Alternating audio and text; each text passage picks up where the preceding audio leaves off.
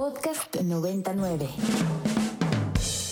Nosotros tenemos la alternativa de los datos. Eh, qué p ¿por qué no llega el agua? Bueno, primero no soy Tlaloc. Y los otros datos. Mira, Alito, yo no mato cucarachas. Los datos que necesitas para entender nuestro país. Y lo que te quiero usted preguntar es si para la campaña actuamos con ellos. A ver. Sí. Un gobierno sin corrupción no sirve para nada. Pero esto no es estados de ánimo. Pues esto no es el fútbol. Y el mundo. For LGDP, LGT, LBG, LGBTQ2+. What a stupid son of a Bienvenidos a Tengo Otros Datos de Ibero 90.9. Está horrible. Hoy, hoy, hoy. Y también me hizo falta saludar al querido Memo que está también eh, camino al aeropuerto. Ahora sí, les contaba al inicio del programa que se hizo viral un video del que no teníamos demasiado contexto, más bien seguimos sin tener demasiado contexto y fue un hecho de acoso que ocurrió en una preparatoria, en un bachilleres allá en Chihuahua. Resulta que un joven con autismo fue encerrado y golpeado por sus eh, compañeros de la escuela eh, en el baño. Además del hecho, por supuesto, y de estos jóvenes que lo agredieron, también está el hecho de que en las imágenes se ve a un montón de jóvenes que eh, se encuentran viendo sin hacer nada más y que se encuentran también grabando y por eso es que nos llegaron estas imágenes. Preocupante, por supuesto, en materia de inclusión, preocupante lo que va a ocurrir con los jóvenes que agredieron a este chico y preocupante también lo que pasa con este, este joven.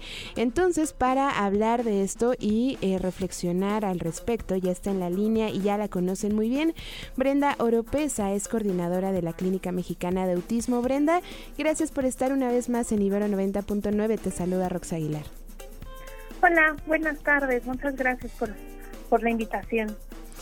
Muchísimas gracias, Brenda. Oye, eh, preguntarte, vimos estas imágenes, no tenemos, como dije, demasiado contexto más que las declaraciones de las autoridades escolares que eh, indicaron que se suspendieron a, o se suspendió a los agresores, que además se les va a pedir que entren a, a terapia psicológica. Sin embargo, eh, ¿en dónde quedan también los derechos de este chico? Y también nos hace cuestionarnos muchísimo en dónde estaba la prevención a nivel escolar, ¿cierto Brenda? Cuéntanos. Sí, sí, no, estoy completamente de acuerdo. No tenemos tanto contexto, ¿no? Específicamente de, de la situación y de lo que estaba estaba ocurriendo en ese momento y qué los llevó, ¿no? A toda esa a, a, esa situación. Pero pues sí nos hace pensar que es muy muy grave, ¿no? Lo que está pasando alrededor con con toda la, la juventud. ¿no? Eh, cuando nosotros hablamos de temas de inclusión, híjole, pensamos en un ideal, ¿no? De lo que debería de ser la inclusión y la verdad es que estamos eh, muy alejados de que eso pase, ¿no? Y, y yo reflexionando un poco y, y, en mi experiencia, híjole, me pareciera que no deberíamos estar hablando de inclusión en estos momentos, ¿no? Que ya no uh -huh. debería de ser un tema que deberíamos abordar, sino algo en el cotidiano. ¿no? Yo te puedo hablar de ejemplos de escuelas que tenemos que eh, no hablamos de inclusión, no hablamos de tener que sensibilizar ni a las familias ni a las escuelas, porque la misma familia, la misma comunidad arropa a los propios niños, a los propios estudiantes, ¿sabes? Sin necesidad de hablar de un diagnóstico, porque es una comunidad en donde uh -huh. se habla de respeto, ¿no? De respeto y de aceptar las diferencias entre cada una de las personas que están dentro de la escuela. Y no solo hablando de autismo, ¿no? Sino hablando de cualquier diferencia con un diagnóstico o sin un diagnóstico. Que eso debería de ser el ideal en el que deberíamos de estarnos desarrollando en el día a día. Totalmente, Brenda, como dices, no deberíamos estar hablando de inclusión y mucho menos cuando estamos hablando de jóvenes que uno pensaría que ya está como mucho más visibilizado, mucho más, como dices, ¿no? En un círculo más abierto, más apoyar al otro, pero preguntarte y, un poco la razón por la que escogimos Rodrigo y yo este tema el día de ayer era que nos quedaba un sinsabor ahí como un, ajá, pero y luego, ¿no? O sea, sí los chicos van a recibir o, eh, apoyo psicológico, sí hubo una sanción, pero nada más a los agresores. ¿Qué pasa con la comunidad entera que estaba ahí grabando? ¿Qué pasa con el resto de la gente que no se acercó a apoyar a su compañero? Y también, eh, ¿qué va a pasar en general, pues, con, con el sistema de educación, el público, ya no digamos el privado? Sí, sí, me parece como, como eh, las acciones que la escuela tuvo para después, eh, no me pareciera que fuera solamente hacia algunos de los agresores, porque pues nosotros vimos el video, ¿no? O sea, el video no solo habla de algunos, habla de más de 20, ¿no? Entonces, eso te arroja el cómo está el contexto alrededor, ¿no? Que nadie hizo nada, o si alguien tenía la intención de hacer algo, no lo hizo, por el mismo miedo, ¿no? Porque seguramente habrá alguien que diga, esto que está pasando no está bien, ¿no? Entonces, sí me parece que, que, que las autoridades ahí deberían de haber actuado en relación a la comunidad, ¿no? A, así hablar ellos de, de inclusión y, más eh, eh, hacia los, los valores de respeto. De acuerdo. ¿no? Hacia, hacia las personas. Totalmente, Brenda. Eh, ya decías un poco, ¿no? De estar eh, inmersos en el tema de inclusión, eh, normalizar el apoyo unos a otros con o sin condiciones eh, dentro de las aulas, pero también reflexiono, por ejemplo, como estudiante, ahora como parte de una universidad que quizás no siempre contamos de parte, por ejemplo, como alumno de nuestros profesores, de que se nos acerque la información, que se nos acerquen también los temas de inclusión, ¿no? Y que quizás eh, sí cuando nos encontramos con este tipo de casos no sabemos cómo reaccionar. Entonces, para quienes nos están escuchando del otro lado del micrófono, que quizás eh, son personal administrativo de una institución educativa, que quizás son igual estudiantes, ¿no? ¿Qué les dirías? ¿Qué recomendaciones? ¿A dónde se pueden acercar? Mira, eh, una parte muy importante en relación a la inclusión es que siempre eh, cuando estamos del otro lado, que no somos de escuela y que somos um, padres ¿no? de alguien con una condición, acudimos a las escuelas, sea el nivel que sea, y pedimos que sean incluyentes. Y muchas veces hay mucho rechazo de las escuelas. No, no, aquí no, aquí no. Y juzgamos a las escuelas porque decimos, me están discriminando, ¿no? Porque por ley deberíamos de incluir a cualquier persona en cualquier ambiente escolar claro. y en cualquier lugar. Pero también tienen eh, esa capacidad, que no tienen la capacidad para poder, porque bien lo dijiste, no sabemos, ni a mí como estudiante, ni a mí como profesor, me han dado una orientación a cómo recibir a un chavo con N condición uh -huh, o con uh -huh. cualquier situación vulnerable, ¿no? Porque aquí estamos hablando de alguna discapacidad, pero también hay cualquier otra situación, ¿no? De identidad de género, de lo que sea. Uh -huh. no, no, no, no los capacitan para eso. Son educadores, son formadores y son especialistas en su área, más no en, en estos temas eh, incluyentes. Entonces, sí creo que, que un punto importante que, que las escuelas deberían de tener es pedir ayuda, ¿no? Pedir ayuda hacia los especialistas, que para eso estamos, ¿no? Para ayudarlos, formarlos y ellos son especialistas en el área de educación, nosotros en el diagnóstico, ¿no? Y en qué necesidades tienen estas personas de manera específica, hablando yo del autismo. Entonces, se puede hacer un trabajo eh, en conjunto, un trabajo eh, escuela, familia, especialistas, y se puede llevar a una buena inclusión. Totalmente. ¿no? Las escuelas no tienen la obligación de saberlo, no, no, no están formadas para eso, pero sí tienen la obligación también de buscar ayuda y decir, no sé, ayúdenme, ¿cómo le hago aquí?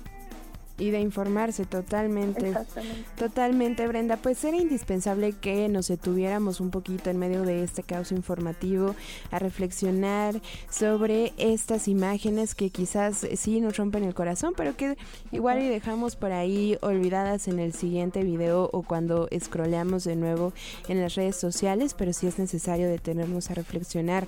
Brenda, ¿dónde podemos encontrar Clínica Mexicana de Autismo? Pues en nuestras en nuestra página de internet es clima.org.mx y nuestras redes sociales que estamos como Clínica Mexicana de Autismo. Perfecto, Brenda. Te agradezco mucho como siempre que te sumes a Ibero 90.9 y ya tengo otros datos. Muchas gracias. Hasta luego. Muchísimas gracias. Acabamos de platicar con Brenda Oropesa, coordinadora de la Clínica Mexicana de Autismo. Ya les decía yo que teníamos un saludito más que se me había perdido y vamos a saludar al querido Jimmy Bucles que también sintoniza en martes. Un abrazo, un abrazo bien, bien grande. Oigan, eh, síganos escribiendo a través de la arroba ibero909fm usando el hashtag tengo otros datos y ya lo saben a través de redes sociales en el arroba roxaguilar-bajo. Oigan, en esta cabina todo es posible y fue posible que nuestra querida Edith Reyes llegara presencial. Venga. Porque la diversidad. Porque la diversidad es fortaleza. Este es el comentario de Edith Reyes. Edith Reyes, superheroína, parte del programa Somos Uno Más de la Universidad Iberoamericana. ¿Cómo estás? Estoy muy contenta y acabo de hacer un recorrido atravesando la ciudad y tuve la oportunidad de venir pensando acerca justo del tema, ¿no? Del tema que hoy nuestra invitada tocó, porque la condición de autismo es una de las muchas, como ella hablaba, eh, acerca de las características que pueden tener todos los estudiantes en cualquier nivel educativo, inclusive aquí en la universidad. Eh, nosotros tenemos la experiencia de trabajar con estudiantes universitarios con distintos tipos de autismo. Hemos tenido eh, estudiantes con autismo no verbal, es decir, que no pueden comunicarse fluidamente ¿no? con el contexto, con los demás. Hemos tenido eh, algún tipo de autismo en donde pues no existe un filtro y ellos hablan y dicen lo que en ese momento está sucediendo y otras características, pero coincido totalmente con la invitada en que la inclusión no significa solamente eh, que les demos acceso a alguna este, institución educativa. Significa también hacer que participen. Entonces la inclusión es ingreso o acceso, participación, que no se conviertan en el mueble número dos al final del salón, que se conviertan en agentes activos de su, de su proceso educativo y que finalmente puedan egresar y terminar el nivel educativo en el que han sido inscritos. Coincido también con la invitada sobre la falta de información que existe, pero todo lo tenemos ya en Internet. Cualquier maestro puede acceder a la información acerca de características, puede eh, acudir a instancias gubernamentales o privadas como en la que estaba nuestra invitada para que podamos recibir información. Yo soy maestra normalista y yo recuerdo que no nos daban cursos para trabajar cuestiones de educación especial como se llamaban en esa época. Entonces también depende de nuestro enfoque, también depende de este interés, de esta vocación para servir a otros en investigar.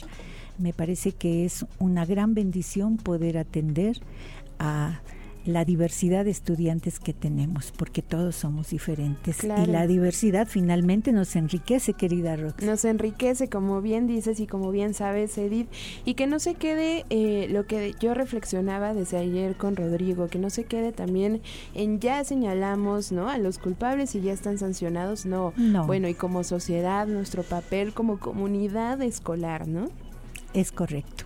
Así tiene que ser. Muchísimas gracias como siempre Edith Reyes y ya estaremos escuchándote otra vez el martes. Así sea. Hasta luego. Hasta luego. Edith Reyes, parte del programa Somos Uno Más de la Universidad Iberoamericana. Oigan, qué rápido se me pasó este martes. Ojalá que no se nos pase así el día de mañana. Vamos a escuchar este resumen internacional. Está a cargo de la Dolce Vele y regresamos para despedirnos. La alternativa de los datos. Eh, ¿qué p ¿Por qué no llega el agua? Bueno, primero no soy Tlaloc. Y los otros datos. Mira, Lito, yo no mato cucarachas. Los datos que necesitas para entender nuestro país. Y lo que me quiere usted preguntar es si para la campaña actuamos con ellos. A ver. Sí. Un gobierno sin corrupción no sirve para nada. Pero esto no es estados de ánimo. Pues esto no es el fútbol. Y al mundo. For uh, LGDP, uh, LGT, LBG, LGBTQ2+. What a stupid son of a ¿Escuchaste? Tengo otros datos de Ibero 90.9. Para más contenidos como este, descarga nuestra aplicación disponible para Android y iOS o visita ibero909.fm.